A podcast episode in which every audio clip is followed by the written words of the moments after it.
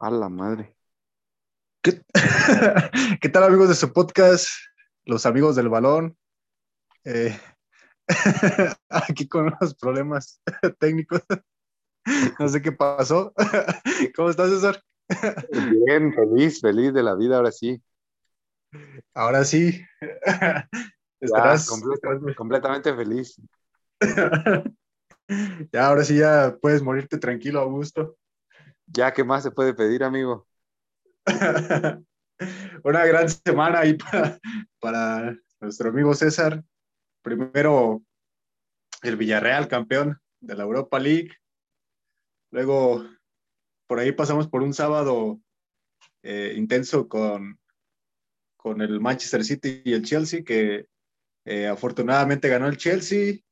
Luego pasando por una, un emocionantísimo partido entre Islandia y México. y terminando con, con una maldición de 23 años que, que pues yo creo que ya era hora de que, de que el Cruz Azul la rompiera y, e hicieron lo, lo suficiente para, para que así fuera. Y bueno, pues vamos a comentar esto que ha pasado durante estas, estos últimos días. Primero vamos a empezar con la final de la Europa League, ¿se te parece? ¿Qué, ¿qué tienes, que, ¿qué tienes que decir sin llorar de esta,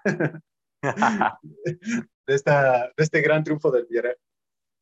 Pues durante el juego el Villarreal al principio inició, inició jugando mejor que el Manchester.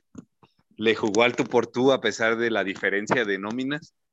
Algo que no, no podríamos ver si, si, Florentino hubiera conseguido su, su cometido de, de, llevarse el fútbol a los más ricos nada más.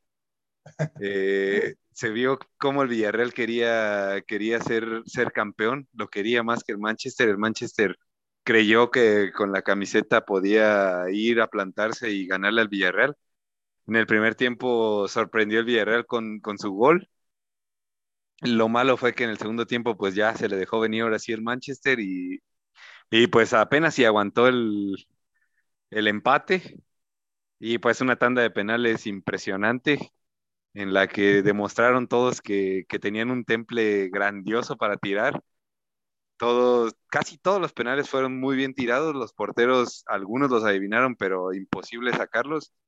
Dejé a toda la tanda estuvo tratando de, desconcentrar a los rivales, de, que les entrara el miedo, y al final al que le entró el miedo pues fue a De Gea. otra vez, con sus errores, deja al Manchester con las manos vacías. Y pues un logro impresionante del Villarreal yo no le tenía fe a ese portero, ya que es el segundo portero del Villarreal, pero, pero ya se ganó su lugar. Y pues la verdad, la final fue por Riquelme. Fue por Riquelme después de que fallara ese penal que nos iba a llevar a la final de Champions en 2000.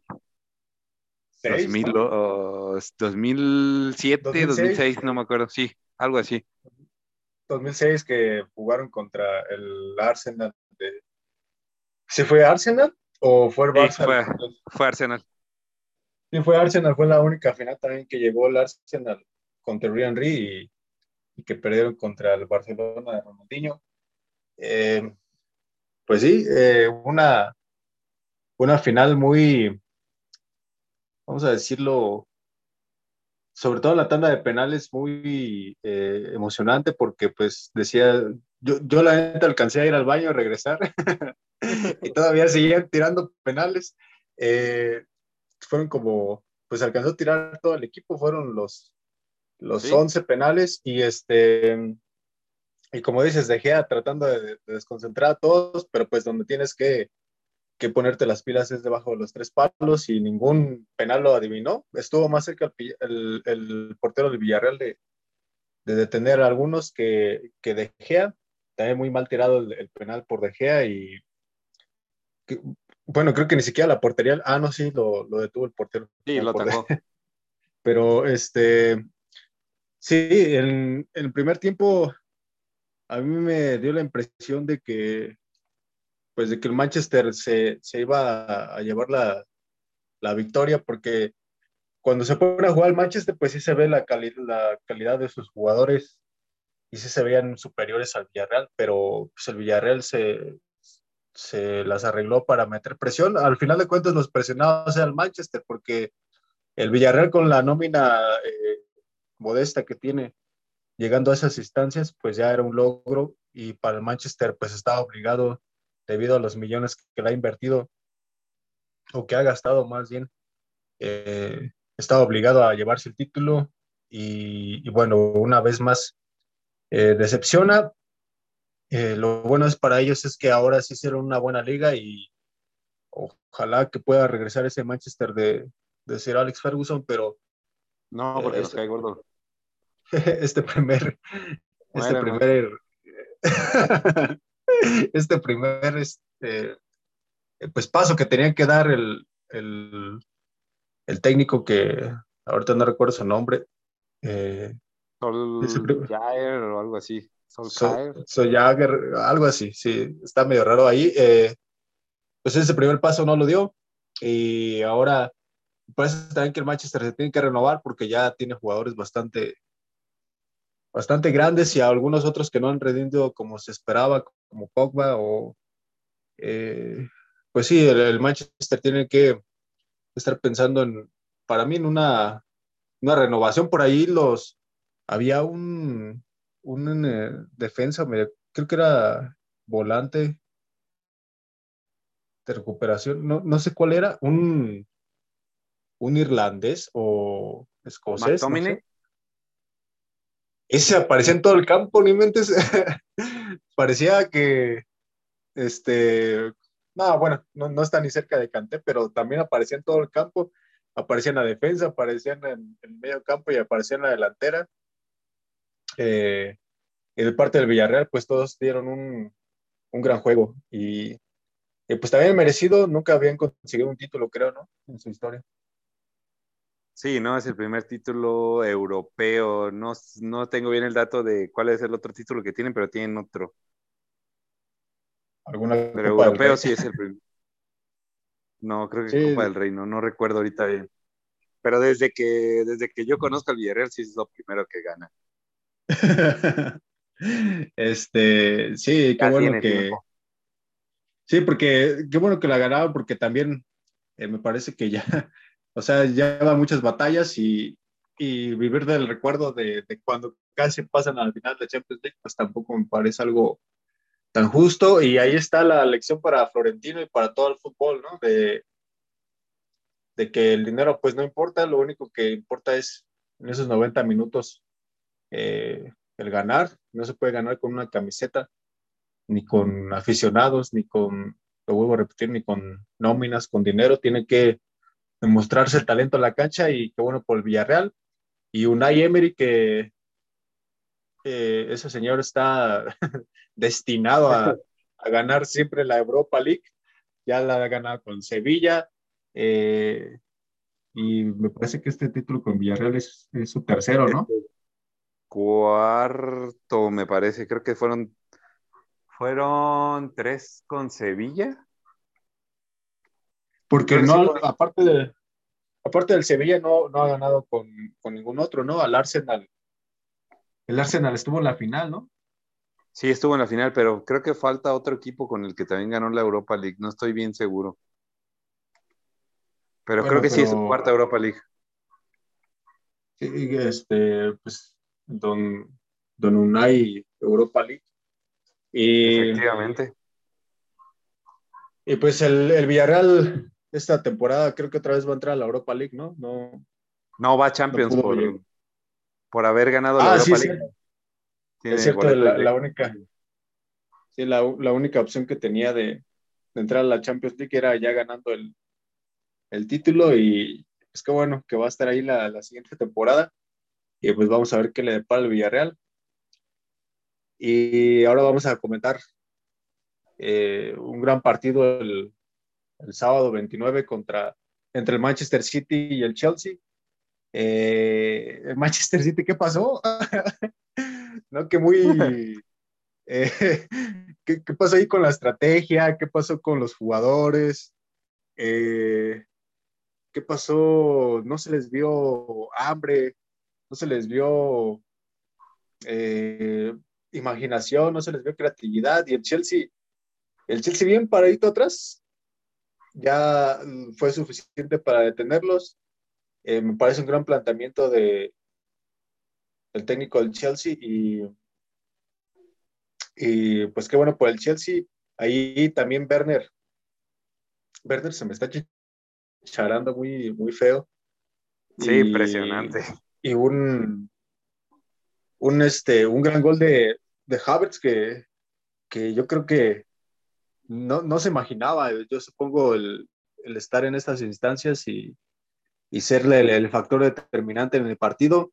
Eh, por ahí tuvo una al último eh, Pulisic y no, no la pudo concretar. Pero pues el Chelsea me pareció en el papel que llegaba como inferior al Manchester City, por lo que, pues sobre todo por la liga, ¿no? Porque había bueno, no tanto porque en los enfrentamientos directos el Chelsea siempre le ganó al Manchester City, pero en la liga el City pues arrasó. Arrasó. Y, y ahora se desinfló en, en este último eh, ya tramo de la liga y también en, el, en, en, la, en, la, final de la Champions League. Y Pep Guardiola pues una vez más demuestra que pues eh, está buscando a, a Iniesta, a Xavi, a Messi eh, de que le resuelvan el partido, porque aquí Kevin De Bruyne eh, también tuvo que haber aparecido más eh, y tristemente cuando empezaba más o menos a, aparecer, llegó Rudiger y me lo sentó de un trancazo. Oye, casi, casi, casi eh, lo noqueó de, de, un solo golpe a, este, los, los sacó hasta llorando, pobrecillo, estaba todo desorientado, eh, maltratado, desilusionado Kevin De Bruyne. Y, pues una gran victoria del Chelsea que, que ya es su segunda Champions League y es un, un gran papel de, eh, pues hay que decirlo, yo para mí el mejor jugador actual es en el mundo es en Polo Canté que eh, recupera todo, yo, yo, yo quiero votar por él ahora en estas elecciones, a ver si se puede. Ese vato, que... yo creo recuperaría la economía, la educación, se caería a flote el país. ¿Qué, qué jugador tan impresionante es Es, es, increíble lo que corre, lo que mete, lo que, lo que genera hacia adelante.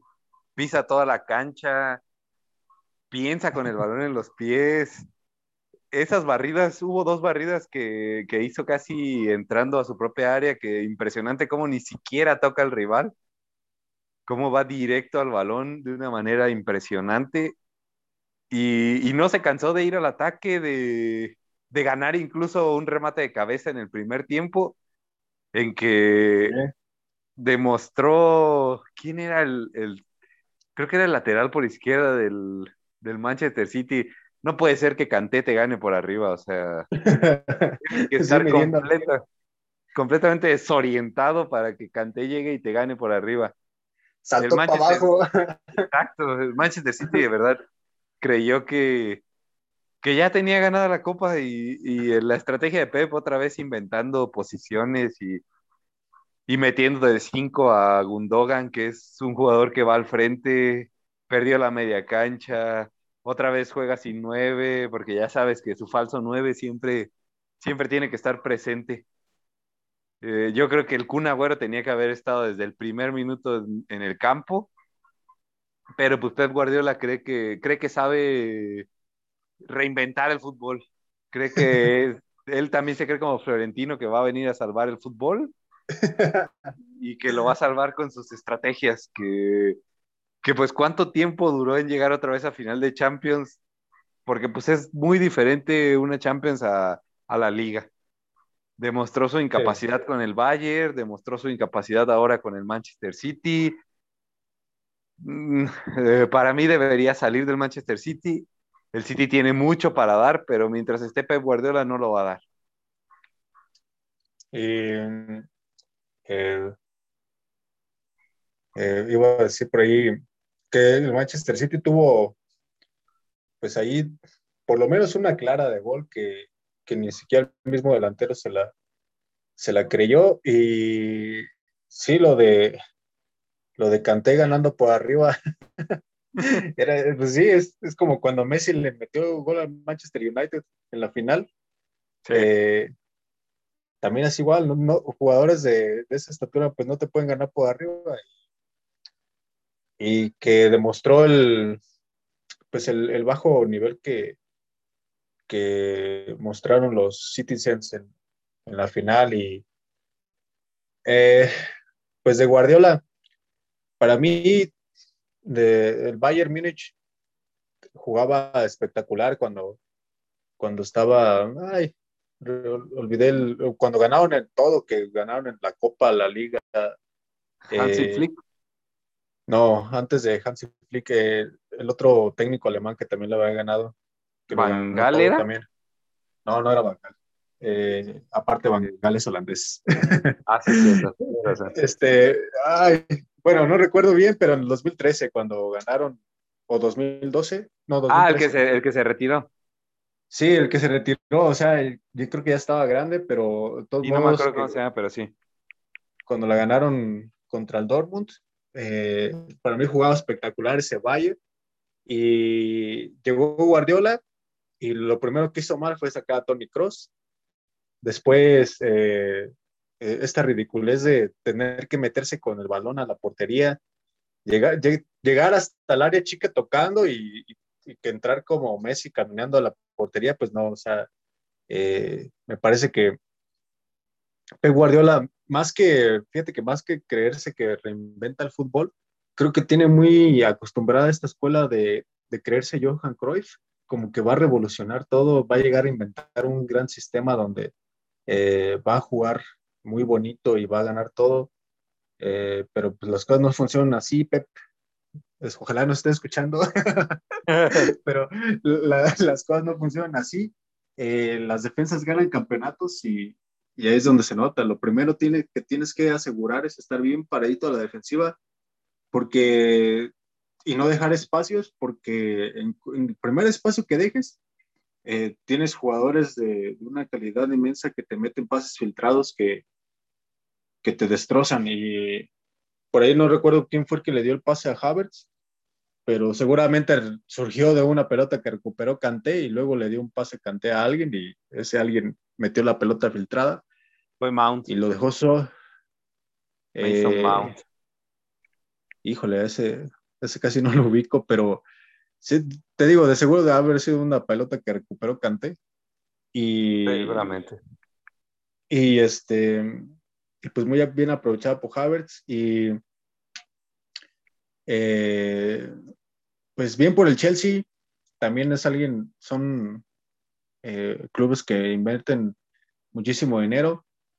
Y me pareció una buena final, eh, pareció emocionante y y qué bueno por, por Canté, o sea, yo, estoy fascinado con Canté, la humildad que tiene también es algo sobresaliente, me parece un gran ejemplo a seguir para todas las generaciones futuras y, y bueno, eh, muy, muy buena la final de la Champions.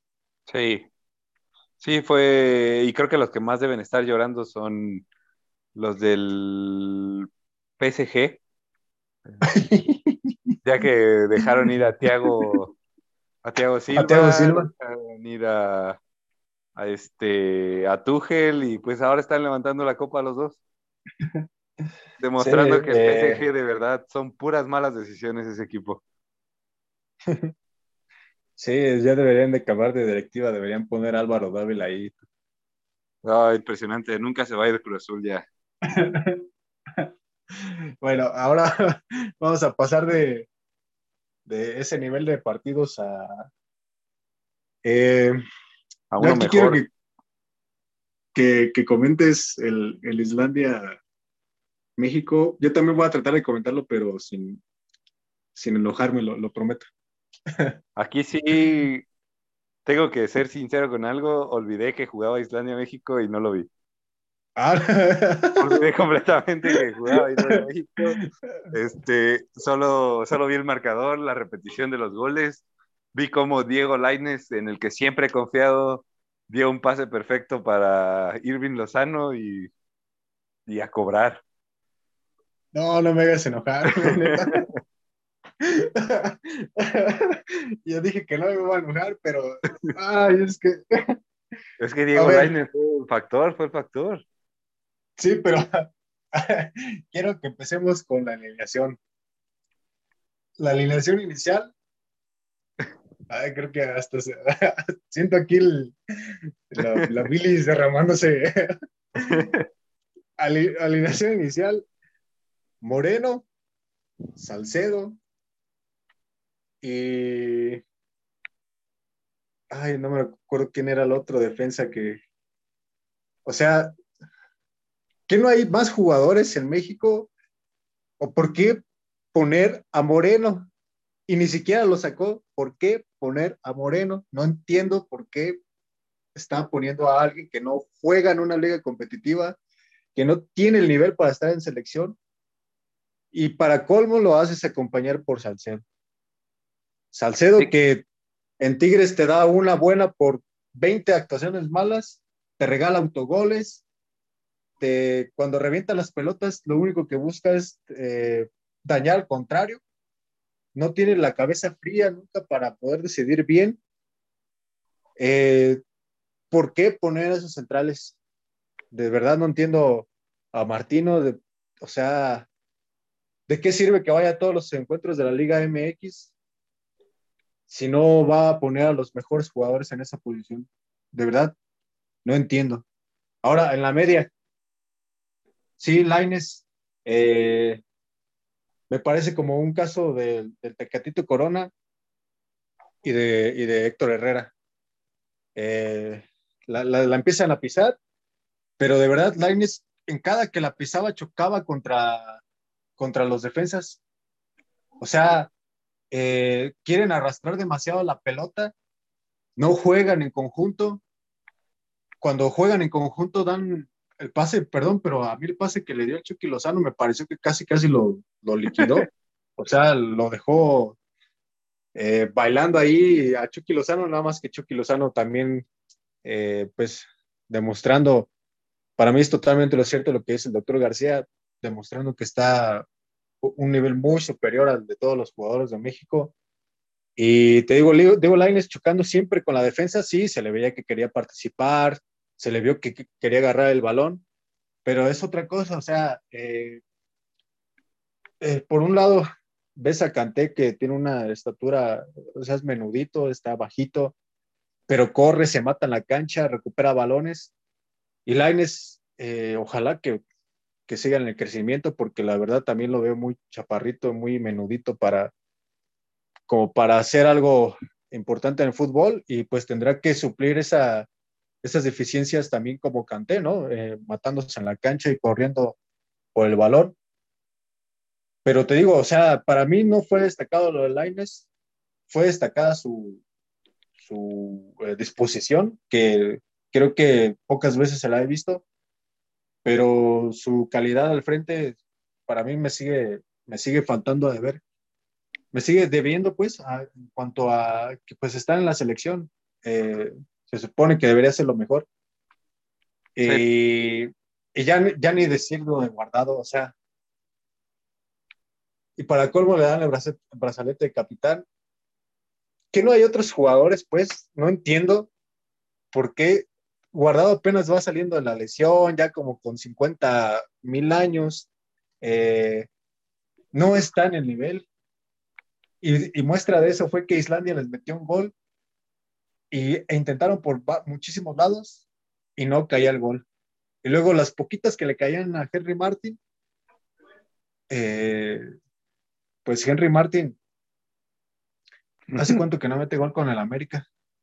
Ya eh, o sea, de verdad no, no lo he seguido mucho con la América, pero tampoco me parece un jugador que, que, pueda estar allí. Y yo creo que volteabas a ver a la banca y veías a Pulido y decías, no, pues es que mejor metemos a, a Henry Martin. Total, un desastre la, la, alineación, me parece, del primer tiempo. Y pues todo se arregló cuando metieron al Chucky Lozano. El Chucky Lozano, de verdad, entraba y parece que estaba jugando con conos porque eh, la manera de driblar, la manera de resolver, te digo, el pase que le dio Laines eh, pues iban los dos solos y le, dio el, balón ahí medio extraño. Lo bueno es que Chucky Lozano un recorte monumental y los deja, los deja todos parados y, empuja el balón a la portería. Y luego en el otro gol, Héctor Herrera es lo que te digo, contra Islandia sí eh, aplica muchos eh, eh, regates, se siente Messi, pero contra equipos importantes, pues no, no lo, no, demuestra, no aparece. Entonces, eh, yo sé que es un partido molero, eh, yo sé que es un partido de esos que no tienen, eh, pues ningún, que, lo único que ofrecen es que, me vuelva un poquito más viejito por, tanto coraje que hago. pero, pero, oye, qué, qué desperdicio de partido, qué desperdicio de alineación. Parece que si tú tienes un minuto jugando. Ah, luego metieron a un jugador, hasta olvidé el nombre, no, no recuerdo cómo se apellida, que juega en Europa. O sea, pareciera que si juegas un minuto en Europa o que si estás en un, en un club de Europa, no importa si juegas en tercera, quinta división, tienes un chance en la, en la selección mexicana. Te digo, este, este jugador, no, no, recuerdo cómo se apellida. Mira. Pero, ¿En qué liga juega? ¿En qué liga juega? No, es que no sé en qué liga juega, tampoco sé, o sea, te digo, no lo ubico, pero eh, se, y se me olvidó el apellido, pero entró y yo dije, bueno, ese, ah, porque hicieron cambios, hicieron, salió Salcedo, me parece, entró Araujo, uf, un jugadorazo, no, no sabes. Eh, no recuerdo quién más salió eh, y, también otro, creo que hizo tres cambios ahí. Te digo, entró Araujo, entró Héctor Herrera y entró Chucky. Pero, o no recuerdo muy bien cómo estuvo. El chiste es que hubo una donde, donde entraron dos, que yo dije que debe ser posible que otra vez estos estén en la selección. Y entró ese chavo que yo dije, este no lo conozco. Bueno, ah, ya, no, ya sé quién es, ya sé quién es. No, sí, sí es bueno, ese sí, ¿eh? Ahí sí tengo que defenderlo un poco. ¿Qué, cómo se apellida? Este, ah, no me acuerdo cómo se llama, la verdad, pero jugaba en Santos. Es lateral izquierdo. Sí, creo que sí jugaba en Santos. De lateral creo que jugaba. Este, o sea, es bueno. mejor que nuestro. Juega? En el game de Bélgica. No, o sea, es que eso es lo que no, no entiendo. ¿Qué diferencia hay entre el Santos y ese equipo? Eh, no, no hay, o sea, no, no, ahí sí pienso que no lo llamaron, bueno, sí lo llamaron por estar en Europa, pero no es lo principal en este caso.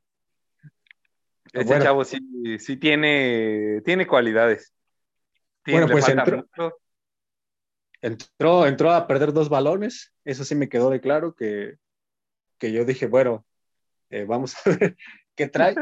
Y, empezó perdiendo balones, o sea, eh, yo no sé si estaba nervioso, pero bueno, eh, bueno, le voy a dar un poquito de crédito porque la neta estoy gastando mucho mi paciencia con los otros jugadores como para, tenerle paciencia más, entonces eh, esperemos que, que por ahí este, esté cerrando bocas, callando bocas, pero eh, te digo una, una desastrosa alineación de, del Data Martino que te digo, para mí, ay, qué coraje me da que no, que, que aquí en la Liga MX no, no pueden meter a más jugadores este, mexicanos.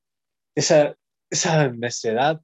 Ahora se sienten mucho porque bajaron el número de, de extranjeros. Creo que ya nada más pueden jugar como 10 de, de 11 que no, no nacidos aquí en México. Entonces, y para colmo, después los naturalizan, ya no ocupan plaza de extranjero, entonces ya, ya son mexicanos y tienes un equipo completo de jugadores no nacidos en México que pueden jugar. Pero bueno, eh, em, te digo, qué, tristeza no poder encontrar más jugadores en, en un país de, donde el deporte nacional es que más, o el deporte que más se practica es el fútbol y yo creo que si vamos a la Liga Municipal de aquí en Morelia, podemos encontrar una selección, pero Dios mío. Bueno, ya. Eh, vamos a dejar el, tema de la selección nacional. Que ¿Van a ganar contra Costa Rica el jueves? Pues tiene que, o sea, si no, si no ganan contra Costa Rica, entonces, ¿qué, ¿cuál es tu negocio? ¿Qué te dedicas si no puedes ganar en CONCACAF?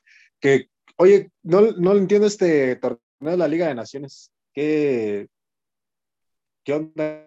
¿Qué, ¿Para qué se juega? Eh, ¿Quiénes lo juegan? ¿Qué, ¿Qué rayos es esto de la Liga de Naciones? Después de, la Liga de Naciones supongo que vendrá el super hexagonal que siempre nos pone a temblar para ir al Mundial. Es que la Liga de Naciones es solo un torneo complementario que, se inventaron para, en lugar de tener tantos partidos amistosos, eran ahora son estos partidos. No, no recuerdo cómo fue la fase inicial, pero es lo mismo que se juega en, en Europa con la UEFA Nation League la que ganó Portugal, creo. sí. Pero claro, pues allá los europeos son para foguearse entre ellos, o sea, básicamente los europeos dijeron que sí para que los dejaran de invitar acá con CACAF a, los, partiditos. increíble, o sea, de repente un Costa Rica-Holanda que dices, por Dios, o sea, ¿de qué les estás hablando a los holandeses? es como cuando, para tener un pretexto pues decente, ¿no? De, que no te inviten a salir, así como cuando, cuando las chavas, ¿no? O cuando alguien te invita a salir, que dices, y no, tengo que hacer la tarea, tengo que recoger mi cuarto. Sí, no, ya dicen, no, pues tengo Nation League, tú tienes la tuya, pues ya, ni modo. Tristísimo lo que pasa. Pero entonces eso no es como la primera etapa para ir al mundial o algo así. No, según yo no da nada. bueno, pues solamente nos quitó la oportunidad de poder jugar contra, contra equipos que sí valían la pena, pero bueno. Eh, bendita FIFA incluyente, ¿no? Que ahora quiere que jueguen hasta uh, Curazao o República Dominicana que vayan al Mundial que vengan al Mundial de aquí de México 2026 para que sean los, se junten los 60 equipos que, como quién sabe cuántos quieren jugar ya. Eh, creo que son pues, 60. Pues eh, qué bueno que la FIFA es incluyente y también este, pues qué malo por, por el nivel, ¿no? Porque ahora sí, pues me parece que todo, en todos los deportes, no solo en fútbol, eh, el verdadero nivel y lo verdaderamente emocionante empieza hasta que se juegan los playoffs o la postemporada o la liguilla o los duelos directos de eliminación directa que como se le quiera llamar eh, me parece que todos los deportes se ponen buenos hasta hasta que empieza eso antes híjole te tienes que comer unos unos partiditos que híjole eh, y ahora sí, vamos a hablar de, de la final del fútbol, ¿no es cierto? fútbol femenil. no, ya vamos a hablar del, Cruz Azul. Eh, pues en, contra de lo que estaban diciendo Sague, García, a mí me pareció que el, el título nunca estuvo en riesgo porque yo veía que el Santos, eh, pues sí, tenía la pelota, la tocaba muy bonito de aquí para allá y estaban cerca del área, pero en realidad nunca llegaron con peligro. Eh, una gran jugada de Diego Valdés en el partido de vuelta que los pone parejos en la serie y que los adelanta en el partido y que me pareció más por un eh, por un acierto de, Diego Valdés y también al mismo tiempo eh, Cruz Azul me pareció una táctica adecuada, como eh, me parece que el único partido donde flaquea Reynoso es en, contra el Toluca, pero me parece que se, también se, dio cuenta Reynoso pues de que la defensa es lo primordial. Yo sé que muchas veces hemos eh, criticado al Tuca Ferretti por la manera de jugar la defensiva, pero es el es el estilo de juego que da títulos. Eh, primero asegurarte de que no te metan gol y de ahí arrancar para, para meter gol y sobre todo si tienes a, a buenos jugadores como el Cabecita Rodríguez, que también en el partido de vuelta me pareció que pues no lo, no lo alimentaban de pelotas y cuando empezó a caminar la, el equipo hacia adelante, el cambio de Santiago Jiménez les vino muy bien. Y el Cruz Azul me pareció que jugó una buena final, te digo, muy, muy a la defensiva, pero bien, bien posicionados. Eh, te digo, el Santos no se veía peligroso, no se veía por dónde pudiera entrar eh, tocando, porque siempre destrozaba el juego del, del Santos el Cruz Azul. Y eh, ya los, los cambios a la, a la, ofensiva pues empezaron a funcionar ya cuando en el segundo tiempo del, partido de vuelta y, por ahí hasta se dieron el lujo de fallar algunas, sobre todo algunas que tuvo Santiago Jiménez, que me pareció que tuvieron que haber terminado en gol. Este chavo Acevedo, el portero del Santos, por ahí de media temporada ya me lo querían poner en la selección, ya estaba para hacer, eh, para irse a Europa, como, como siempre, pues me parece que dan dos partidos buenos y los levantan mucho y dan dos partidos malos y casi, casi los quieren eh, desterrar del fútbol. Y el Chavo Acevedo, pues demostró que todavía le falta, que le falta crecer mucho porque tanto en la jugada del gol del cabecita como, como en la jugada, como una jugada posterior que tuvo Santiago Jiménez, mm, estaba, estaba muy metido en su, en su portería, debió haber salido un poco más y si hubiera salido más, esa, ese gol del Cruz Azul eh, se hubiera quedado fácil con la pelota controlada Acevedo, porque sí estaba muy metido atrás, incluso Doria le decía que, que tenía que salir un poco más.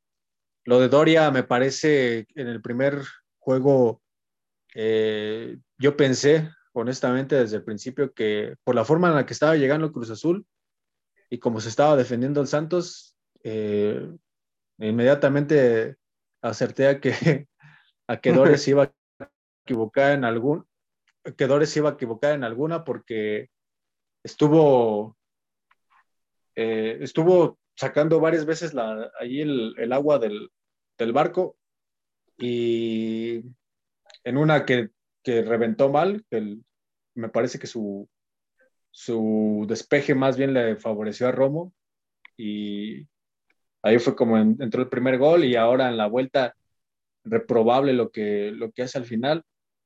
Y un gran triunfo del Cruz Azul, una final donde el Santos, yo no lo esperaba al Santos en la final y donde me parece que su nivel de juego pues demostró que, que no, no era el, el más eh, vistoso ni el más efectivo para estar en la final, que llega ahí porque contra el Puebla, el Puebla se murió de nada, una decepción lo del Puebla en Puebla, eh, no salió ni a atacar, tampoco se defendía muy bien, eh, fue muy triste lo de Puebla para lo que venía haciendo durante el torneo, que era matarse en todos los partidos. De ahí también me pareció que el Puebla quería correr mucho con el balón, pero eh, eran esfuerzos individuales, no, no se mostraron esas asociaciones que pues en el fútbol lo son todo. Y el Santos eh, tampoco fue suerte, también hicieron lo suyo, pero sí llegó muy lejos llegando a la final. Sí, pues, pues ahí puedo diferir un poco. Para mí el primer tiempo Cruz Azul lo regaló completamente. El primer tiempo Santos dominó a Cruz Azul, lo echó para atrás de una manera preocupante, sobre todo sabiendo la historia de Cruz Azul, sabiendo que, que al verse abajo, los jugadores se, se pusieron, tenían un ambiente increíble, se vivía ya momentos críticos de verdad en Cruz Azul. Ya no se sabía lo que podía pasar. Eh, vi un equipo muy desconcentrado en el primer tiempo, tal vez muy, muy pensando en, no equivocarse, en, en que si se equivocaban iba a haber un desastre otra vez. Eh, para el... Lo, que sí quiero destacar mucho es el nivel de Orbelín Pineda tristísimo, lo que demostró. Desde que se fue a selección jamás regresó. Allá se, allá se quedó el Orbelín que, que vimos las primeras jornadas. No sé qué le hicieron en selección. Entrenar con el Tata Martino de verdad es, es terrible. Todos los jugadores que van a selección terminan muy mal. Porque Robo tampoco, tampoco tiene un gran nivel ya, ¿no? Como... No, no, su nivel que tenía en su momento sí ya no lo tiene para nada. Entonces no, no sé qué haya pasado en selección nacional. Eh, pues también en el primer tiempo lo del Piojo Alvarado, eh, pues que haya querido jugar después de lo que ocurrió, es de admirar, pero, pero también me parece que me parece que tienes que ver realmente cómo está el jugador y no solo porque él quiera jugar, darle la oportunidad. Completamente en otro partido del Piojo Alvarado, no, no creo que haya conseguido ni un solo regate bueno, ni un solo pase bueno realmente hacia adelante. Cabecita solo completamente.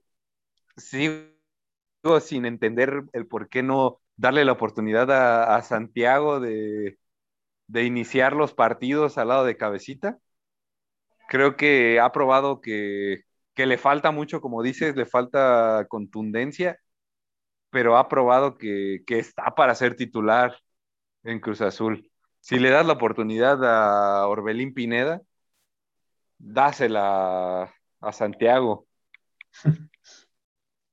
y, pues eh, toda la final sí de admirar Pablo Aguilar y, el Cata Domínguez que, que en, la, en la entrevista al final del partido dijo que que ha comido mucha mierda, que le han dicho mucha mierda y yo estoy incluido en esos de que le hemos dicho bastante al Cata Domínguez, pero realmente fue impresionante lo que mostró en este, en este partido. De verdad, eh, se vio un, un, un, Cata Domínguez completamente diferente. Eh, un Pablo Aguilar muy seguro, Corona increíblemente seguro. Eh, recuerdo muy bien, minuto 94, tiro de esquina, sube Acevedo, el balón directo a Acevedo y, Chuy por fin demostrando que, puede ir a cortar un balón por arriba. Tantas veces le pedimos que cortara esos malditos balones por arriba y, por fin lo vi cortar ese balón por arriba. Tantas eh, veces eh, te pedí una, desgraciado. Exactamente, no, increíble. Lo de Yotun también, o sea, otra vez va Yotun al campo. Ok, una oportunidad más para Yotun. Por fin demuestra que tiene algo para dar en Por fin no se tira al piso, pelea ese balón y tira ese pase. No fue buen pase, sinceramente no fue buen pase porque realmente Acevedo tenía que haberlo cortado. Pero ahí estaba Cabecita y Cabecita no nos falló y lo metió. Y, como dices, realmente fueron errores de Acevedo y fueron al revés. La primero fue la de Santiago. Ah, sí, sí, sí. Sí, fue al revés. No, pero es que fueron, fueron ahí dos, ¿no? primero fue la de Santiago. Fue la de ah, Santiago porque y fue como tres minutos antes del gol. Que hizo y un recorte casi que terminó en tiro de esquina. Ajá, ese mero. y en esa jugada, Doria le dijo a Acevedo, sal, tienes que salir.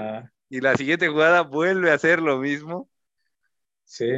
Pero esta vez le cae a alguien que ya tiene más colmillo y Cabecita no perdonó. Después me parece que sufrimos de más. No me parece que la táctica de Reynoso de échate para atrás pero, pero bueno, funcionó a final de cuentas. A final de cuentas no nos mataron, nos hicieron sufrir demasiado, o sea, demasiados fantasmas regresaron. Lo que pasa es que eh, yo, yo, siento más que nada que, que, para el aficionado de Cruz Azul y también para muchos eh, espectadores que, pues me incluyo entre los que no teníamos ninguna eh, inclinación hacia ninguno de los dos lados. Bueno, yo, yo estaba más inclinado hacia Cruz Azul porque, sobre todo porque yo los veía como, cómo llegaron a la, a la final, o sea, los veía diferentes, los veía eh, cuando, incluso cuando les metieron el gol, te digo, eh, yo no veía que se hubieran como salido mentalmente, o sea, cuando, a diferencia del, de la vez pasada contra el, contra el Pumas en las semifinales, que, que les dan vuelta de una manera increíble, eh, y de la final contra la última final que se, se perdió contra el América, me, a mí me pareció que Cruz Azul mostraba una entereza en, en, los momentos difíciles porque se tiene que sufrir, o sea, es imposible que, que todas las cosas vayan bien durante toda, o sea, ni en la vida es así, o, en ninguna parte de la vida eh, vas a encontrar tú algo sin, sin haber sufrido, sin haber pasado por, por momentos difíciles.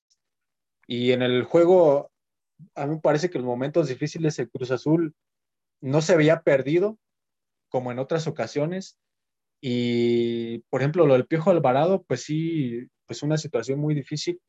Eh, ahí yo le doy el beneficio de la duda a Reynoso porque tú no sabes cómo lo voy a tomar. Bueno, de hecho, sí lo debe haber sabido Reynoso porque pues ya todo lo que han convivido y, y sobre todo que tú conoces al jugador cómo va a tomar las, las eh, vicisitudes de la vida, las, las circunstancias.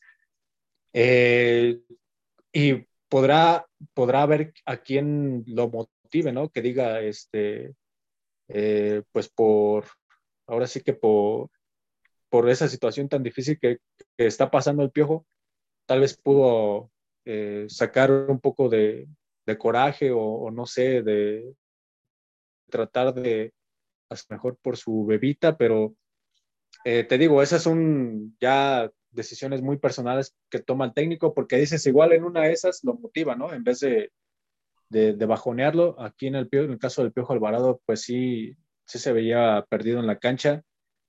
Y eh, lo, la clave aquí fue lo de Pablo Aguilar y lo de Cata Domínguez, ¿eh? porque me parece que los dos estaban súper conectados y destruían el juego del Santos, o sea, ni aún cuando, cuando el Cruz Azul se echó para atrás después de empatar, eh, ni aún ahí los vi que, que, se desconcentraron, no veía que llegara con peligro. Eh, por ahí las, las faltas que, que hubo, hubo en una antes del, de ese tiro de esquina donde sale Corona muy bien, donde no salió tan bien, salió y se, ah, se quedó sí. a la mitad otra vez, creo que chocó con alguien de, de, su mismo equipo. Y este, pero fuera de ahí, eh, te digo, yo al Santos no lo veía peligroso y al Cruz Azul lo veía dispuesto a resistir, ¿no? Eh, yo, pienso que los, más bien los aficionados eran los que decían, no, otra vez no puede ser, y los narradores también decían, no, pues es que el Cruz Azul se está viendo muy mal. Yo nada más lo vi como un, una transitoriedad del, partido donde, te digo, te, tienes que sufrir, no, no, no vas a encontrar eh, nada en la vida, al menos nada que valga la pena en la vida donde no vayas a, a sufrir y me parece que el gran mérito de Reynoso durante toda la temporada y, y sobre todo en esta final fue que los enseñó a que pasaran ese, ese rato de sufrimiento. Sí, puede, puede ser, puede ser, pero... Ah, pero creo que era innecesario tanto sufrimiento. Fue demasiado. De verdad, el primer tiempo fue un suplicio ver a Cruz Azul otra vez con problemas. El segundo tiempo sí fue, cambió la cara completamente. Pero sí creo que influyó demasiado el, la entrada de Santiago para, para ver ese cambio en Cruz Azul. Porque antes de eso, de verdad, Cabecita estaba completamente solo. Y, y, eh, y, ese fue el punto en el que, en el que cambió el partido con Santiago a, al frente del equipo, abriendo espacios para, para Cabecita Después también la entrada de Walter Montoya, también quiero destacarlo muchísimo. Walter Montoya es un jugador en el que yo no creía. Pero... Callando bocas. Callando bocas él y YouTube. no, YouTube solo eh, hizo un buen partido. una buena jugada, pero hasta ahí. Ya reconoce su mérito, si, si YouTube no podrían ser campeones. Hizo, buenas cosas, pero aún le falta muchísimo a Yotun. Demostró que tiene mucho, mucho, mucho potencial para, para hacer cosas grandes, pero espero que no lo dé a cuentagotas como las sigue dando por ahora. Oye, y yo sobre todo ahí también, también quiero destacar la otra, otra parte donde te digo que vi muy, ya muy arraigado esto en los jugadores de Cruz Azul fue en la actitud de Santiago, ¿eh? que que a pesar de que no tiene la contundencia, va y choca y pelea las pelotas y no se da por vencido. O sea, entró con la actitud de decir, de, eh, esta nos la llevamos porque nos la llevamos, topen lo que tope. O sea, eh, entró con un coraje, con una decisión al campo que para, mí es de destacar, ¿no? Yo, yo pienso que ya todas las veces que, que ha visto su papá, que vio a su papá sufrir ahí con el, con el Cruz Azul y, también lo que ha visto durante los, el tiempo, corto tiempo que ha estado ahí en el Cruz Azul, parece que le sirvieron de, leña para encender ese fuego y, e ir por todo. Sí, no, la, la, disposición que tiene Santiago es, es bastante. Eh, se le ve que siempre pelea por los balones, siempre busca busca asociarse, siempre busca darle espacio a sus compañeros. Algo que, por ejemplo, nunca vi en, en este ángulo. Qué bueno que no entró en este partido. Era completamente innecesario que entrara Angulo. Eh, también lo de Paul Fernández se me hace destacar muchísimo. Le, se quitó? se quitó para que, que, no fuera fuera lugar. Sí, no, lo de, lo de Paul y su reacción fue muy bueno. Pero no, aparte, creo que creo que hizo un, muy buen partido. Siempre, siempre es el que le da claridad a, Cruz Azul. Y, y, creo que eso era lo que necesitábamos, un jugador que le diera claridad en el medio campo eh, lo que sí me pareció tristísimo fue lo de Vaca. Vaca no se encontró jamás en el partido. Corrió como nadie, eso sí hay que admitirlo. Pero realmente hacia adelante, hacia atrás, Vaca estaba perdidísimo completamente. No sabía lo que estaba haciendo. Estaba, estaba en otro partido, Vaca. Gracias a Dios, a pesar de eso, no ocurrió un desastre. Y, pues creo que los demás jugadores mostraron una muy buena cara. Eh, ¿Quién más me falta? Eh, Rivero, Rivero de verdad es un, es un perro de marca impresionante. Eh, jamás dejó que, se le fueran los jugadores de, de Santos. Salió completamente fundido y, después, eh, impresionante cómo, cómo cuidó la pelota para quedarse con ella. No sé si lo viste en la celebración. Durante toda la celebración, durante toda la celebración tenía la pelota del juego y no la soltó para nada. Él, él se llevó la pelota porque la agarró, así que nadie se la dio, no vi que alguien se la diera, pero él la agarró y es mi pelota y háganle como quieran. Este es mío, con esta ganamos, con e, esta me la llevo a mi casa y eh, cómprense la suya. Sí, no. Pero pues, eh. no, muy bien, la verdad, todo Cruz Azul. Ya, ya, ya, ya lo merecíamos, ya, ya era necesario. Sí, que ahí le tengo que dar eh. conocimiento también a los, a los aficionados, sobre todo, y aficionados como tú, que yo te decía la, la temporada pasada, no sé si recuerdas, después de esa caída contra los Pumas te decían, no, ya compa, ya dele a otro equipo, neta eso. Esos te hacen sufrir mucho y, y pues eh, ahora se, se, les da esto y muchos aficionados que nunca se bajaron del, del carro y que eh, acompañaban a la máquina en las buenas y en las malas. Y que al final de cuentas también ese triunfo pues es para ellos, eh, para la gente que los sigue siempre, que a la que le dan algo en qué distraerse de, de la rutina o, o, de las circunstancias que tan difíciles también que estamos viviendo en el país. Y qué bueno por, es que bueno por todo el Cruz Azul, también por los aficionados. Y pues ojalá que, que vengan muchas más, ya que, ya que rompieron esta maldición. Bicampeonato, bicampeonato. Ya nos deshicimos de, de uno de los primeros lastres, que era Elías Hernández, ya, ya está en León. Ya ¿Otra vez? Sí, ya regresó para allá. Que se arreglen ellos con ese güey. Ahora los demás se supone que sí van a, a renovar todo el plantel. Y pues creo sí. que creo que sí se lo merece, pues ya hasta Yotun, pues ya. Al final se lo merece, merece esa renovación, pues ya a empezar a plantear ese bicampeonato y el campeón de campeones, eh, que es, me parece, el veintitantos de este mes. ¿Ese contra quién es? Es contra... Contra pues el no, campeón de la temporada Copa. pasada. Ah. No, el campeón de la temporada pasada tiene que ser el... ¿Fue León? Eh, ¿Verdad? Sí. Fue León. Sí, sí fue León. Uy, tan entretenida estuvo esa temporada que...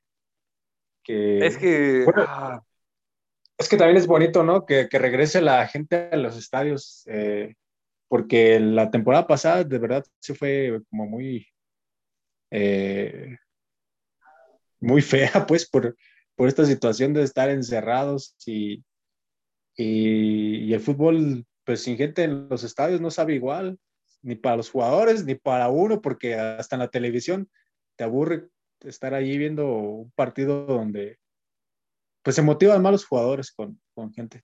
Sí, es muy diferente, es muy diferente un, un partido sin gente a, a, lo que ya estamos pudiendo ver ahorita con los estadios, pues no lleno, bueno, a menos que seas Pachuca que... que le valió. Sí, tienes permiso le... de llenar tu estadio. Y no, después trata, tratas Terrible de... de Pachuca.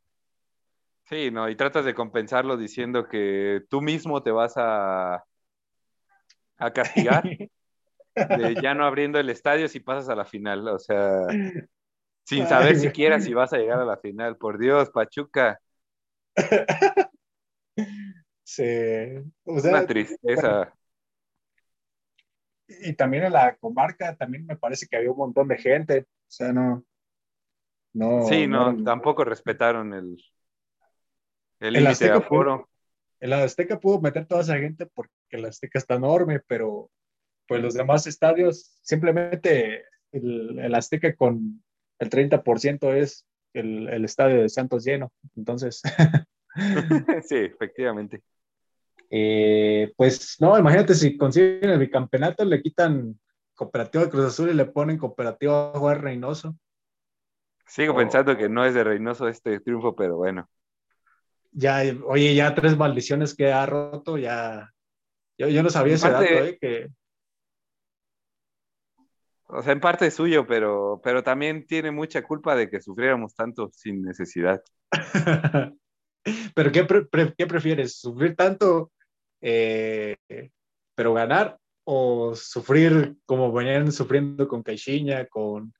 Eh, pues con Ciboldi, con, con Memo Vázquez, que Memo, Memo Vázquez eh, me parece el tipo como más indolente del planeta, o no sé, es, es muy tranquilo o qué. Memo Vázquez, eh, creo que nunca le, le, he visto así una expresión muy de aspaviento como, como Juan Reynoso, como cuando, cuando se estaban agarrando trancazos todos. eh, ¿Qué prefieres, a Juan Reynoso o a todos los que acabo de mencionar? Ah, pues en ese caso sí, prefiero a Reynoso por mucho. Lo de, lo de Caixinha, ah, no. Fue uno de los técnicos que regalaron la final completamente. Memo Vázquez ah, la cagó bastante, sí, pero él no regaló la final. Lo de Caixinha fue cruzarse de brazos y, dejar que, que el América nos maniatara como quiso. Entonces, sí, prefiero mil veces lo que está sucediendo ahorita a lo que podría suceder con un técnico como Caixinha que, no tiene huevos. Sí, sí, le, faltó, le faltó a Caixinha y, y te digo, Juan Reynoso ya rompiendo el rompe maldiciones ahí. Lo que me encantó eh, fue, fue que le fuera a regalar la medalla a Lojitos Mesa. Oh, sí, no, no vi ese, detalle. Sí, fue con el Ojitos Mesa y fue a regalarle la medalla porque lo considera pues su maestro. Y me pareció muy, muy buen detalle, la verdad. Sobre todo para un hombre. bueno y.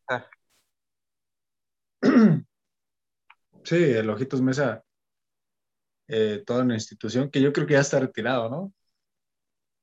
Pues él dijo que quería regresar a, a dirigir, pero pero yo creo que ya, ya no está para dirigir también, ya, ya pasó su tiempo, tal vez una, una posición más arriba como director deportivo. Pero ojalá regrese, sí, sí se necesitan hombres como el Ojitos. Eh, bueno, y también pues eh, una, un gran semestre Cruz Azul, ¿eh? porque empezando, empezando, empezando los problemas también con Billy Álvarez, eh, que por cierto yo creo que ha de seguir prófugo. Y, y el cambio de directiva, el cambio de, de, timón ahí en, la, cooperativa. Y lograr esto en tan poco tiempo, pues fue algo, uh, algo como de, de récord. Y Álvaro Dávila demostrando que no lo debemos de haber dejado ir nunca. Si, siguiera, si hubiera seguido Álvaro Dávila, no se hubiera ido el Morelia. Ah, es que yo pienso ahí que Álvaro Dávila ya cuando se las vio venir dijo, no, ¿saben qué? Yo, yo me bajo porque eh, yo creo que Álvaro Dávila también ya venía sufriendo bastante con el Morelia por, por la falta sobre todo de dinero, la falta de iniciativa de TV Azteca, la falta de inversión, la falta de todo. Eh, un desastre lo de, lo de TV Azteca. Cosa que toca a TV Azteca la pudre, en serio, o sea, eh, tocó al Atlas, jamás lo levantó y eso que según era su equipo preferido.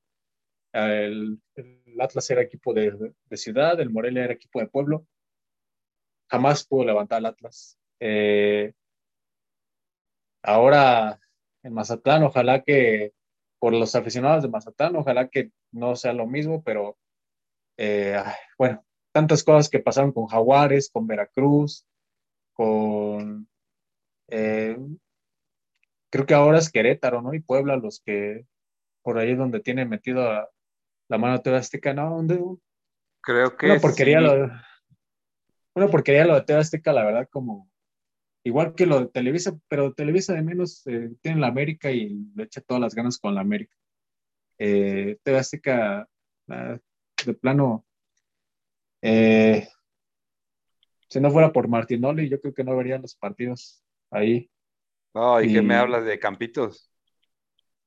Eh, Campitos, ese otro me da risa porque nada se lo toma en serio, es como que todo le da salida por, otro lado. Pero eh, hasta Sague y García me parecen muy.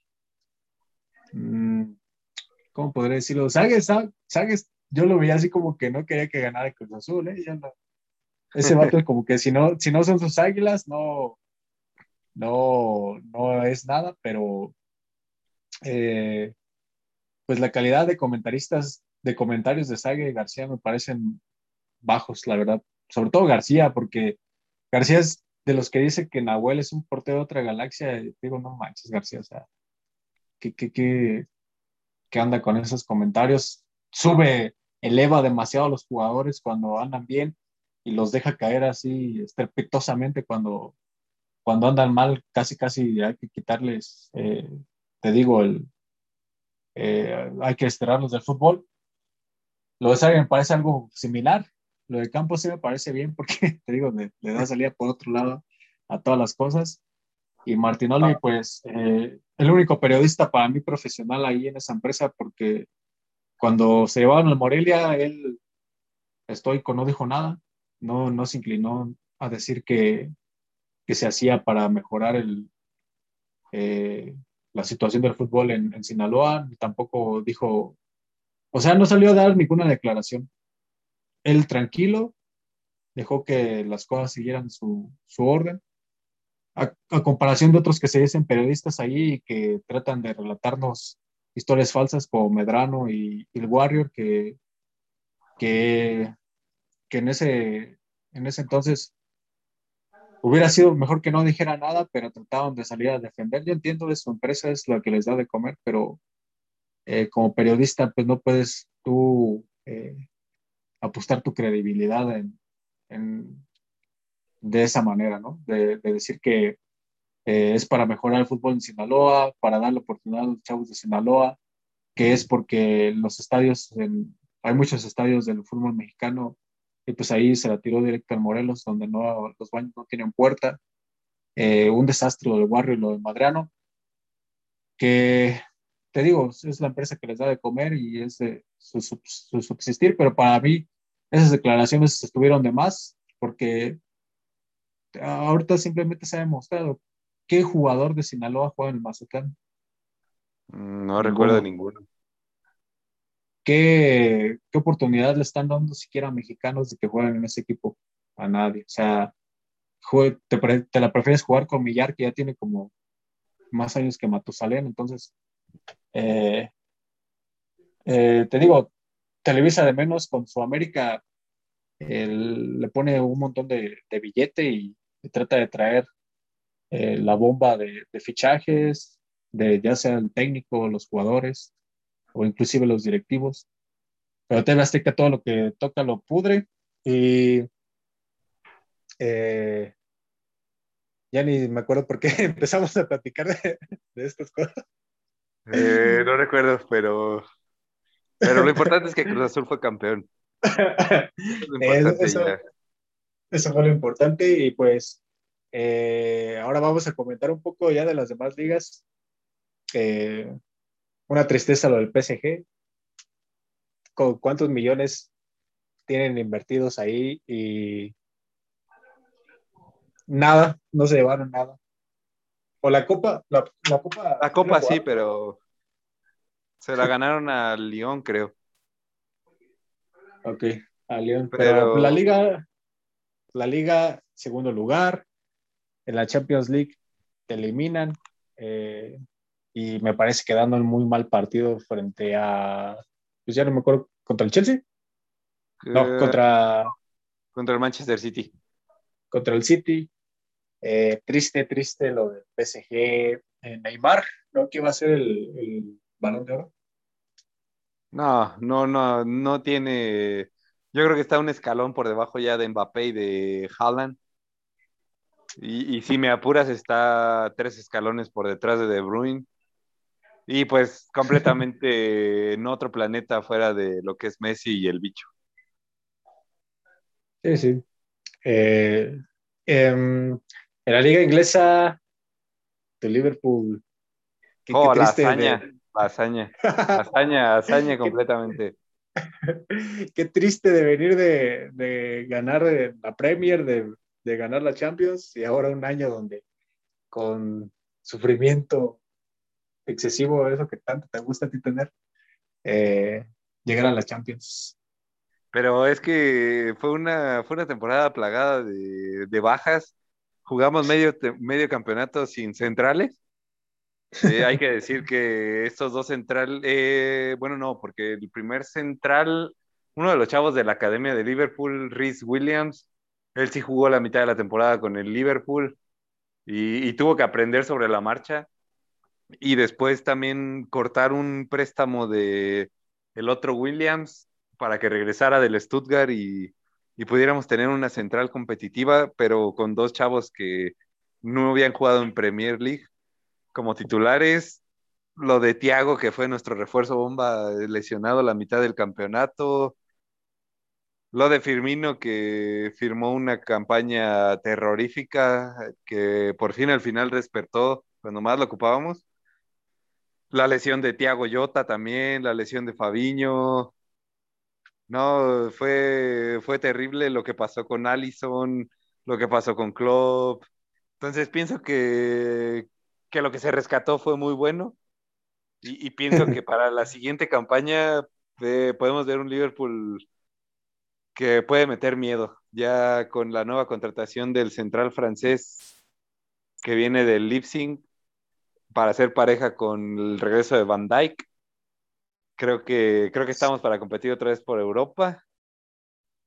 Y, y Klopp, pues al frente, ¿qué más que decir? El mejor técnico que hay ahorita es Klopp. A pesar de que traten de inventarse otros técnicos, Klopp es el mejor técnico. ¿A quién le han dado equipos que nadie cree en ellos y, los ha levantado? Solo Klopp. Sí, este, una gran escuela de técnicos alemanes, ¿eh? Los alemanes, ¿qué onda? Esos vatos sacan jugadores y sacan técnicos como para armar 500 equipos competitivos. Ahí está Klopp, ahí está Tuchel, ahí está eh, Hansen Flick, eh, también está Nagelsmann, y jóvenes. Eh, o sea, me parece que fuera de los técnicos de la liga alemana, de los técnicos alemanes, las mismas caras, ¿no? Siempre en, en, todo lo, en, todas las, en todas las ligas. Ahí está el caso de Angelotti otra vez al Real Madrid. en, en Italia por ahí Gatuso, Inzaghi, esa Pirlo, esa generación como que como que no está cuajando bien, no, no traen el ángel con ellos. Qué bueno que ya se fue eh, Pirlo de la Juventus. Sí, ¿Y ahora quién van a llevar? Ya está Allegri, regreso de Allegri. Oh, es lo que te digo, o sea, eh, volvemos a las mismas cartas de siempre. Ahí es justo que Allegri nos dio bastante. Lo pues único se, se, ganaba muchos escudetos. Sí, la única mala noticia es que pues lo, seguramente el comandante se va de la Juventus. lo dice muy triste, así como se va de la Juventus. se va al PSG comprado por todos esos petrodólares. Perder al mejor jugador del mundo es, es, es fuerte. es fuerte después de, de, verlo cargar con la Juventus eh, dos años seguidos pues ojalá Dybala recupere su nivel, pero no, pero no creo. o sea, de, tener a Cristiano en una pierna a tener a Dybala, yo creo que mejor Cristiano en una pierna, la verdad. Sí, pues sí, pero pues ya, ya se va. Pero gracias a Dios, Juventus también aseguró el lugar de Champions. Hay que agradecerle al Napoli del Chucky Lozano de cagarla en la última jornada, quedarse sin Champions ellos y darnos ese lugar a un equipo que sí va a competir en Champions, no como un Napoli que, que no, no competiría. ¿para, ¿Para qué vas a Champions? ¿Para qué vas a Champions? ¿A dar vergüenzas? ¿A quedar fuera en fase de grupos? Nada. ¿Para que esté el Chucky Lozano en Champions League? Nada, Chucky tiene que irse del Napoli. La, la liga italiana no es para el Chucky. Eh, tiene que estar en otra liga que permita más el juego de los de los, de los jugadores como él que le gambetean acá, en algún momento lo van a reventar otra vez y no, ¿para qué quieres? ¿Crees que Angelotti se lo lleve a, al Real? Me gustaría ese tridente Benzema, Mbappé, Chucky Lozano. Creo que daría mucho de qué hablar. Sí, estaría porque pues Mbappé y Chucky por las bandas. pobre de los defensas que, que tuvieron que jugar contra ellos sí, eh, pues a ver, a ver qué ocurre en el mercado. Sí, a ver cuánto quiere soltar Florentino, a ver si ahora del dinero que le está dando ya la UEFA, a ver si, a ver si ya con eso se, cae la boca un poquito y, pues lleva buenos fichajes porque el Real, híjole, el Real Madrid sufrió bastante esta temporada, ¿eh? o sea, un equipo que siempre tiene una gran banca y un gran cuadro titular, en este tuvo que sacar agua de piedras dan para poder llegar a, un segundo lugar y para poder competir en Champions, que parece que más que nada es por la ideología que tienen de, nunca rendirse, pero sí, eh, sufrió bastante con las ausencias por el COVID, por las lesiones, la baja de juego de los jugadores, eh, la lesión, por ejemplo, de Hazard, que nunca, desde que llegó al Madrid, yo creo que ha jugado como tres partidos. y, y Benzema cargando con el equipo. Y pues si ahora con Angelotti, Angelotti me parece un buen técnico. Mm, y pues a ver qué pasa. Sí, nada más para terminar, ¿qué opinas de los bombazos del Barcelona, como los llaman en, en muchos programas? Dos jugadores, dos jugadores que no jugaban en el Manchester City. Un Kun que ya, ya no tiene tanto para dar en el fútbol, sinceramente, que llega nada más porque con eso piensan convencer a Messi de quedarse y un Eric García que ha mostrado destellos de, ser un buen central, pero yo no lo veo como un central de élite, para empezar por su estatura, y siguiendo porque esta temporada no jugó para nada, prácticamente, con Pep Guardiola, que se supone que es alguien que le tienen mucha estima, entonces ah, lo del Barcelona se vuelve otra vez tenebroso, ¿eh? Y otra vez alrededor de Messi, y alrededor de que quieren a Messi ya como una, una necedad.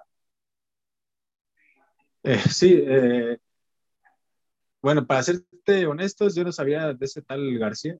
Eh, no lo conozco, pero lo del Kun me parece, pues sí, como dices tú, se lo llevan porque pues es el amigo de Messi y, y porque le quitaron a su otro compa, oye, o sea, lo de haber dejado ir a Suárez y ahora Suárez le está dando el título a, Atlético de Madrid. Una y estupidez de Barcelona. Y teniendo la misma edad de, del Kun Agüero y que me parece que Luis Suárez eh, es más competitivo que, que Agüero. O sea, Agüero se ve en la selección que, que Agüero también está por, por Messi y que eh, sin Messi, pues no, no podría ser considerado como es considerado por, por el Barcelona y por la selección argentina. Y lo de Messi me parece que, bueno, lo de Messi yo también no entiendo si es también ya necesidad de quedarse ahí, de tratar de, de salir dignamente, porque ya no tiene equipo. O sea, Griezmann está muy lejos de, ser un buen compañero para él. En la media, pues ya no tienen a nadie, ya no tienen a Vidal, ya no tienen a Rakitic. Eh, un desastre de Barcelona, la verdad. Yo pensaba que el problema era Bartomeu, pero ahora no. Creo que el, problema es. Eh, el problema, pues, es que todo esto que gira alrededor de Messi algún día tiene que terminar no van a poder por siempre eh, tenerlo ahí y Messi también debería entender que, que debe de buscar en otro lado. Para mí la opción para Messi era mejor el ir al Manchester City eh, y, prescindir del Barcelona. También parece una que por ahí la codicia, o sea, eh, ahorita estamos hablando de que ah, por los tiempos de crisis y todo esto, no se pueden dar fichajes tan, tan altos. Por ahí lo del Cristiano, aunque ya se va de la Juventus, me parece que también va a estar difícil para que el PSG suelte todo el, todo el, dinero, pero lo de Messi, te digo, para mí ya terminó su era con el Barcelona y, tanto el Barcelona como Messi tienen que empezar en, en cosas nuevas. Messi ya en el retiro y el Barcelona en, sobre todo en volver a encontrar la masía, ¿no? Eh, incluso no sé si tenga que regresar Pep y tenga que regresar Mourinho, que tenga que regresar Van que tenga que regresar Cruyff si quieren, pero eh, traerlo de la tumba, pero eh, lo del Barcelona pues es triste porque ya no saca jugadores, los fichajes no le han servido, el técnico Kuman me parece que nunca ha encontrado la llave allí con el Barcelona. Triste, triste. No, no creo que le vayan a funcionar los, los refuerzos a... Bueno, y aparte, ¿qué, nivel de refuerzos traes ahora, no? Eh, te digo, hay que reforzar el medio campo y hay que reforzar la defensa. Piqué, Piqué es el primero que, tienes que sacar. Y, y traes a, a Agüero y a, y a García. García va a ser el reemplazo de Piqué. Me parece que mejor entonces se, se debería quedar con Piqué. Entonces, eh, que vuelvan a traer a Puyol de, eh, y a Rafita Márquez ahí que los pongan de centrales. Un desastre del Barça. Esa es mi conclusión. Sí, totalmente de acuerdo. Y pues bueno, este me parece que ahora vamos a segmentar ya un poco el, podcast. Este va a ser el fin de la, de la primera temporada y ahora la segunda temporada cubriremos lo que viene siendo el fútbol olímpico, todas las copas que hay en verano. Parece que hay Copa Oro. Eh, Uf, qué emoción. Vamos a empezar con cubrir, comentando la poderosísima Liga de Naciones, así que espero que, que esta vez no se te pase ver el México-Costa Rica y, el, y el domingo la final, ¿no? Sí, pasamos. Ah, sí. Yo te tengo mis dudas. Si pasamos.